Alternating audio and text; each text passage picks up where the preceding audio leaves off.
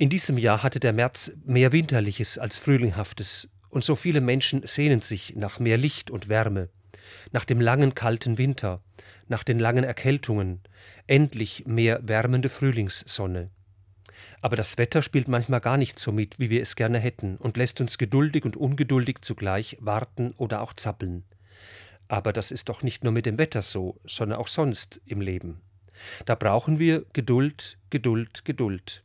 Mit uns selbst, mit unseren Allernächsten, den Kindern, den Alten, dem Partner, der Partnerin und auch mit dem lieben Gott. Übrigens finde ich interessant, dass das Wort Geduld im Lateinischen Patientia heißt.